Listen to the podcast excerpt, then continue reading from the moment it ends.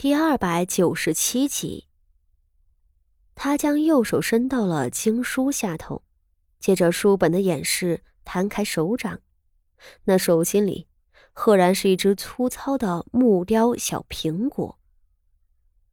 摩挲着这个小苹果上凹凸不平的表面，太子妃缓慢的抿紧了唇角。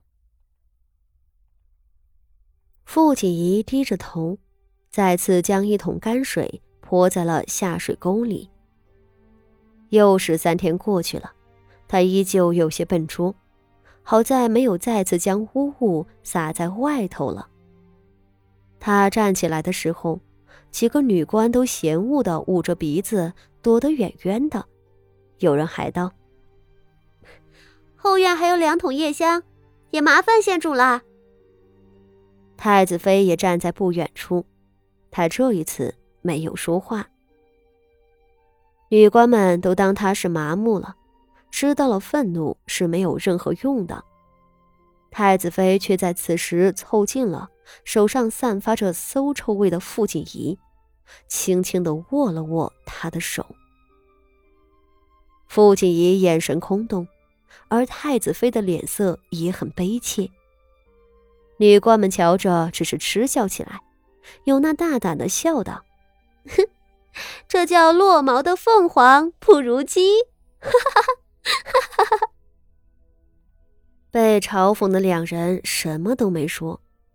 两人随后分开，一人抄经书，一人却洗了手后爬上床去，抱着被子开始睡觉。傅锦仪最近睡得越来越多了，脸色越发的死灰一般。这在宫女们看来是很正常的，很多从天堂跌到地狱的贵人们都无法承受这样的变故，自尽的比比皆是。只是这些女官们住在这里，可不就是为了防止两人自尽的吗？没办法却死的话，又什么都不想做，自然睡得越来越多。女官们一天比一天管得更松，她们只顾着嘲笑两人的落魄，甚至有时会偷懒坐在椅子上，不去盯着两人的动作。而女官们自以为两人已经绝望透顶，却不知在那看不见的阴影里，扯两人的手可一刻都没闲着。太子妃的手里自然又多了东西。像第一次一样，他手中的东西还是木雕，只是这一次雕的不是苹果了，是一只小黄鹂鸟儿。他不敢同傅锦仪说话，也没有办法在那么多眼睛面前用其他的方式传递信息，唯有傅锦仪时不时的塞给他的木雕，让他绞尽脑汁的从中猜测傅锦仪的意思。一个木雕通常只能表达一到两个字，比如上一回的苹果是平安的意思，嗯，这一回的黄鹂又是什么意思？这玩意儿的表述实在是太模糊了，每回他都要猜上半天。虽然这种说话的方式非常的费劲，但不得不说，这似乎是他们两个现在唯一的办法了。此时距离傅锦仪开始倒泔水已经过了第四天，是在昨天第三天的时候，太子妃通过傅锦仪塞给她的好几个木雕，终于是弄懂了傅锦仪究竟在做什么。原来，傅锦仪每回倒在下水沟里的泔水中，都会夹着一个木雕。屋子里的人多，每天要倒的泔水和夜香。足有五六个小桶，也就是说，傅锦一天能扔出去五六个木雕。下水沟最终会通往城外的下水河里头，木头是会浮在水面上的，有心人便能够看到。太子妃弄懂了这一点之后，心里五味杂陈，她不敢说话。只是闷头思考了许久，很显然，比起他的鸽子，傅锦仪的方法更加稳妥。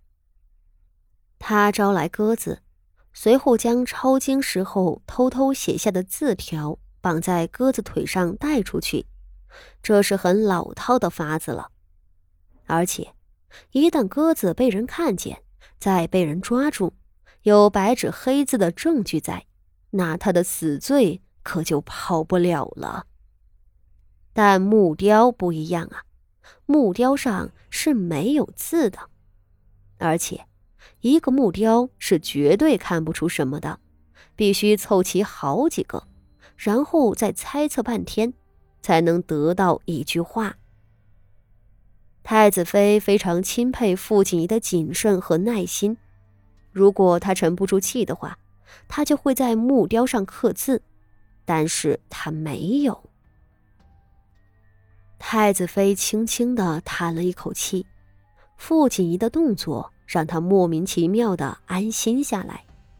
他想着，既然有这样得力的帮手，或许这一次还真能化险为夷。还是先想想手里的鸟是什么意思吧。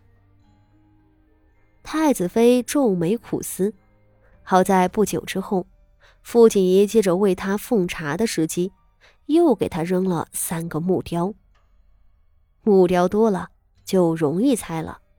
这回太子妃读懂了一句话，其实也不是一句话，而是一个问题。皇上龙体如何？想通这句话的时候，太子妃的内心是崩溃的。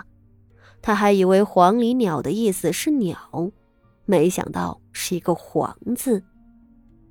这要是让圣上知道了，就算七公主不是他杀的，怕是也不会让他好过了。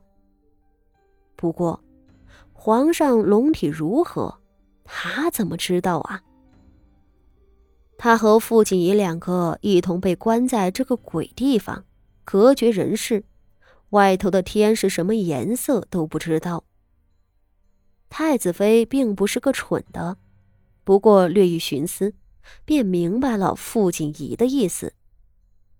这句话其实不是问他的，而是傅锦仪朝外头传出去的问题。这个问题。其实与太子妃的不谋而合。